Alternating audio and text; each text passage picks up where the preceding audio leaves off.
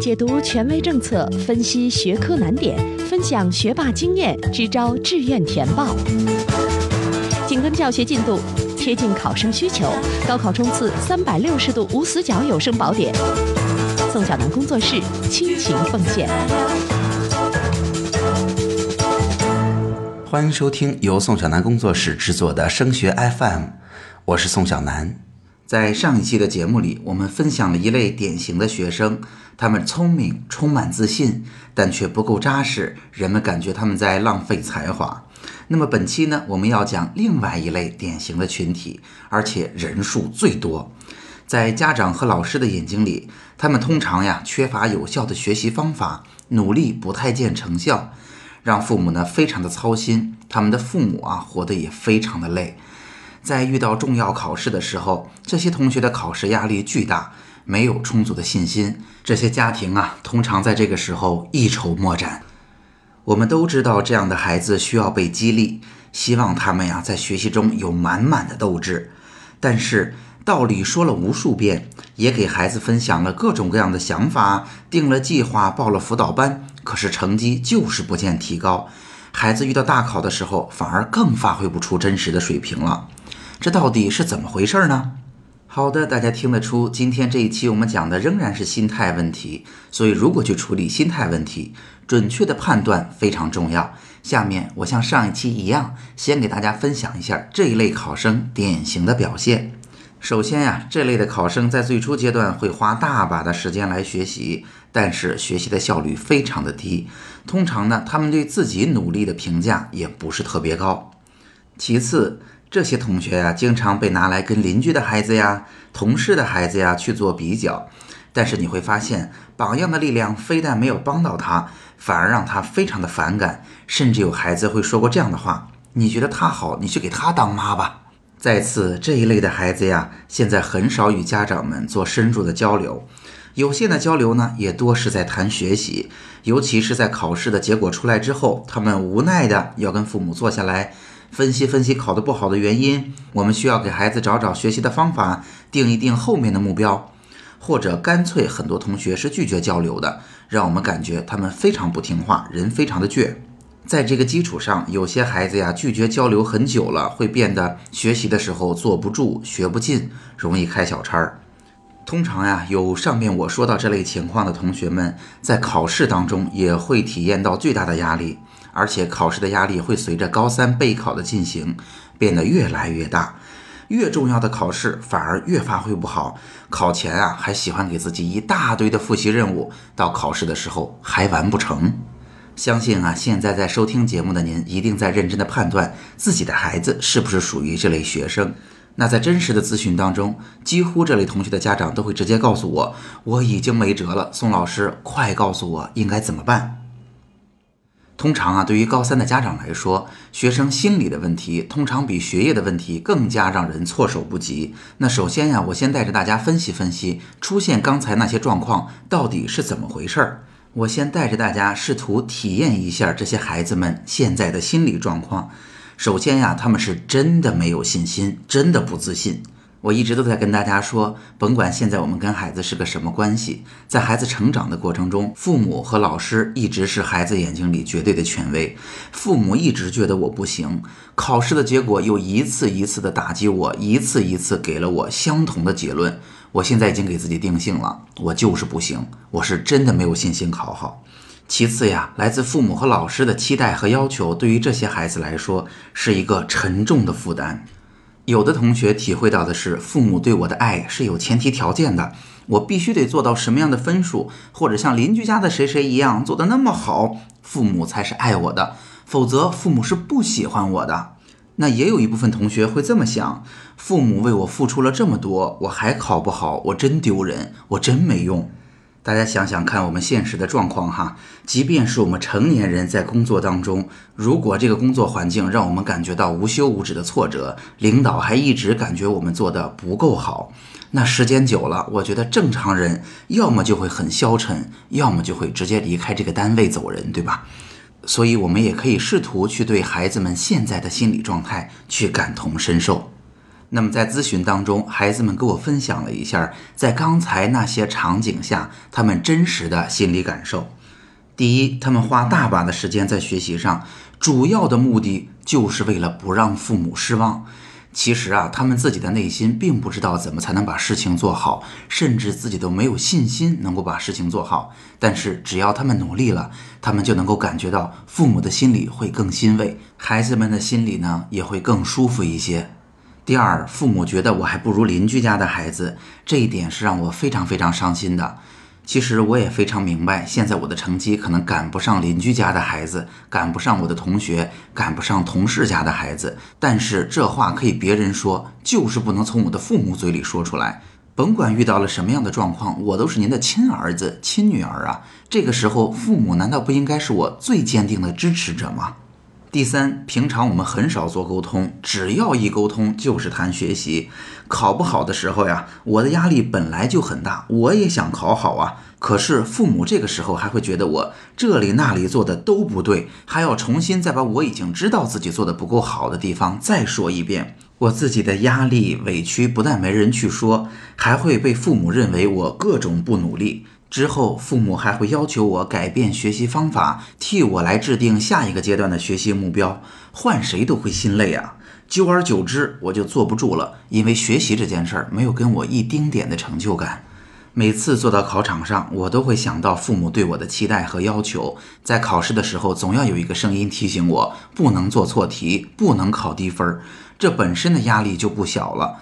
那如果未来还会发生父母对我从期待和要求变到失望和放弃，那我的心里怎么可能没有负担？在考场上怎么可能不紧张呢？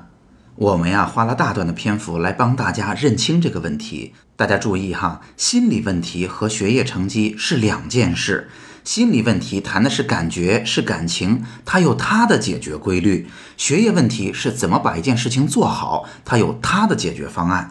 我们家长们之所以很多时候在遇到激励孩子和孩子沟通的事情上，问题解决不了。是因为大部分情况下，我们一直都没有把它当做一个沟通和心态的问题来解决，我们仅仅看到了冰山在水面上面的部分，也就是学习不好这个结果的体现。但事实上，我们并没有停下来，耐心的、深入的去了解清楚问题的本质。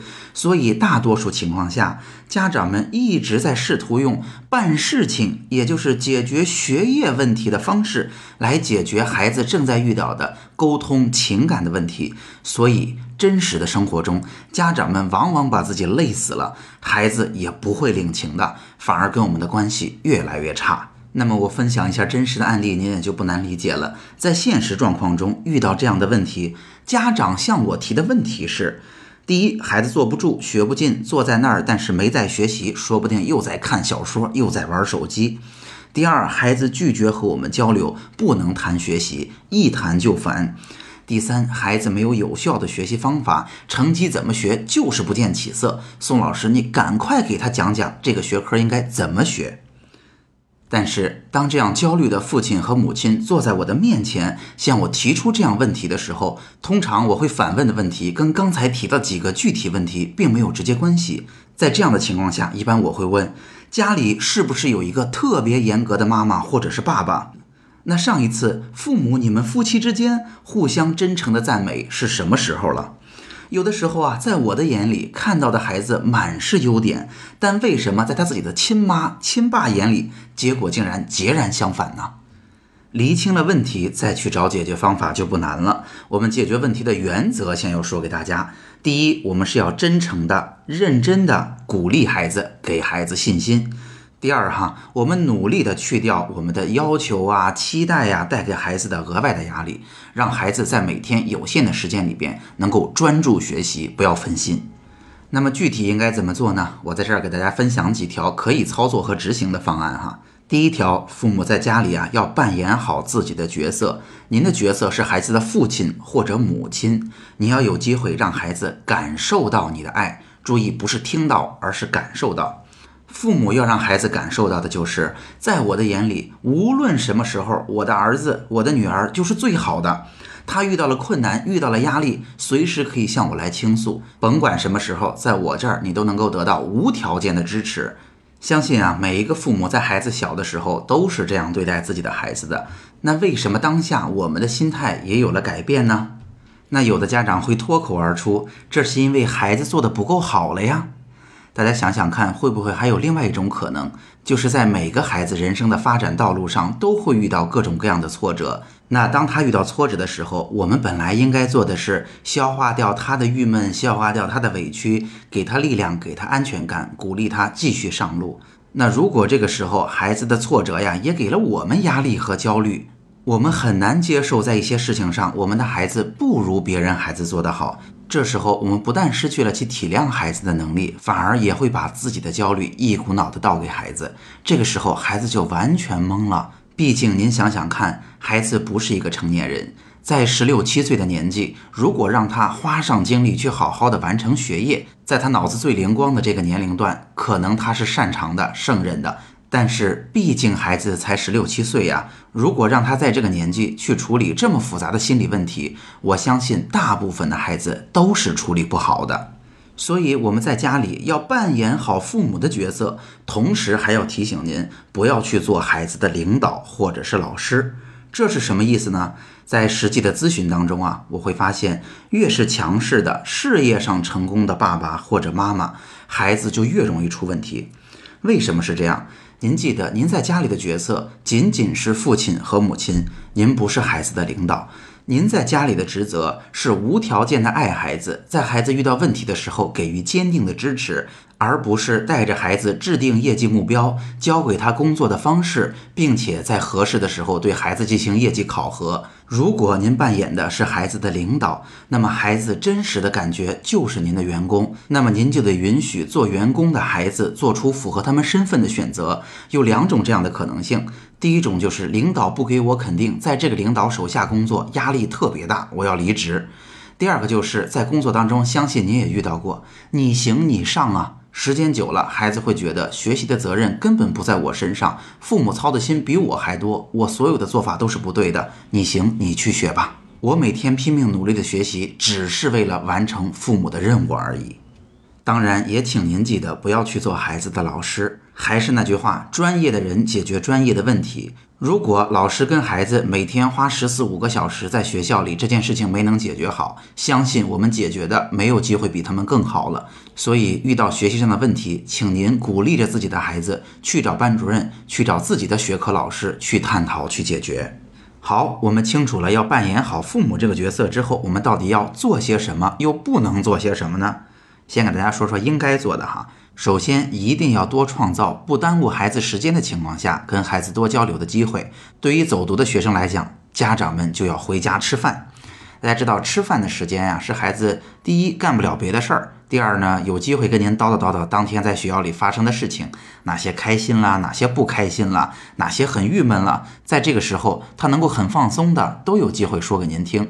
这个时候父母们要做的就是闭上嘴认真听啊，你是这么辛苦啊，哎呀，今天你受委屈了，哎呀，咱活得还这么不容易呢，去体谅体谅孩子的心态，这样他就能够放下心里的包袱，继续好好去学习了。其次，相信很多家长啊，现在跟孩子聊天最常问的就是学习。今天又上哪些课了？今天课是不是听懂了？作业是不是做完了呀？如果这么去问，孩子当然不爱听了。那换一个角度，我们可以去问些什么呢？我会建议您多问问孩子的感觉，也就是我们要去关心孩子的感受。比如说，今天在学校里过得开不开心啊？哎呦，今天妈妈看到您很疲惫，今天是不是特别累了？学得很辛苦吧？我们擅长的永远不是替他解决学业的问题，而是给他一个更稳定、更踏实的心态。所以刚才我说了，心理的问题要用心理的方法去解决。我们一定要关心孩子的感受。第三，如果您真的憋不住了，一定想要去了解了解孩子在学校里的学习状况是什么样，教给您一个讨巧的方法：不要去做一名老师或者专家，而是做一个提问者。比如今天的物理课上复习了哪一章？我们想了解了解孩子复习的状况怎么样？我们完全可以这么问：最近复习的强度挺高的，妈妈也看到你非常的努力。今天我听谁谁谁他妈妈说，今天物理课上讲的东西可挺难啊。您就可以听听孩子怎么说。如果孩子同样觉得非常困难，您这么去问，孩子会觉得说妈妈真理解我，妈妈也不会责怪我。如果孩子这个时候碰巧他复习的非常好，他没有觉得今天的物理课非常的困难，他把东西都掌握了，他就会非常得意、非常有信心的讲给您听。今天我把这段东西怎么复习的好，我掌握到什么样的程度了？所以这样去提问，远比我们像考核员工一样去落实孩子的学习进度要好得多。那相对应的有哪些不太好的做法？提醒您不要去做呢？一个就是不去关心孩子感觉到什么样，而仅仅凭嘴上说。比如说，我们平常可能不太认可孩子的做法，对孩子也很少称赞。但真正当我们意识到我们这样伤害掉孩子的信心了，我们不靠行动去做，仅仅在语言上表达，孩子你要有信心啊，你一定得有信心啊，这其实是不太合适的。再比如，在孩子压力比较大的时候，我们不去跟孩子共情，不去问孩子，哎呀，什么事儿让你这么发愁啊？看你这两天状态不太好啊，不是去这么问，反而在本来就跟孩子很少的沟通当中，直接去告诉孩子，你别有压力。这有什么好有压力的？当年爸爸妈妈在学习的时候，这根本不当回事儿。而且呀，与前一期我们讲的那一类同学相比，今天提到的这类同学千万不能用激将法。如果孩子非常的有信心，只是他不是特别努力，我们完全可以说，我也相信你能做好。但是是骡子是马，拉出来溜溜，我们结果说话。但是对于今天我们提到的特定同学群体而言，他们本来欠缺的就是自信心，所以我们在跟他们的沟通中，尽量不要挑战他们，更多的是给他们扎实的肯定和支持。当然，每次在谈到与心态有关的内容的时候，都是要提醒大家，千万不要着急，任何事情都不是一朝一夕的事。从现在我们开始做，三个月之后一定会有良好的效果。同时呢，在这儿我也愿意给各位考生的爸爸妈妈一点鼓励。如果过去我们不是这么做的，现在我们就可以开始了。刚刚开始的时候啊，孩子都有可能有点不习惯，所以他可能不会给我们一个特别积极的反馈，甚至会觉得你这是要干嘛啊？但是没关系，这是正确的方向。只要您踏踏实实的坚持做，您真心的是关心孩子的感受，两三个月之后一定会有效果的。请相信我，您一定没有意识到来自父母的体谅和真诚的称赞对孩子有多么重要。当我们把这一切做好的时候，很多看起来本来与这个问题不相关的问题才有可能得到解决。当孩子有了充分的安全感跟斗志，下面要谈的才是学习方法。那么，怎么才能让孩子获得更多的适合他的学习方法呢？我们只需要鼓励他去找任课老师商量。或者，请您跟孩子继续收听更多升学 FM 的内容吧。好，今天的节目就到这儿。如果今天的节目帮到了你，也请你把升学 FM 的内容转发和推荐给更多辛苦努力的家长和考生，让更多人受益。除了收听播客，强烈建议您加入升学 FM 的听友群。听友群的加入方式，请查看我们的微信公共号。添加微信公众号，请您搜索汉字或者全拼，都是升学 FM。升学 FM，让我们在孩子升学的日子里相互陪伴。我们下期见。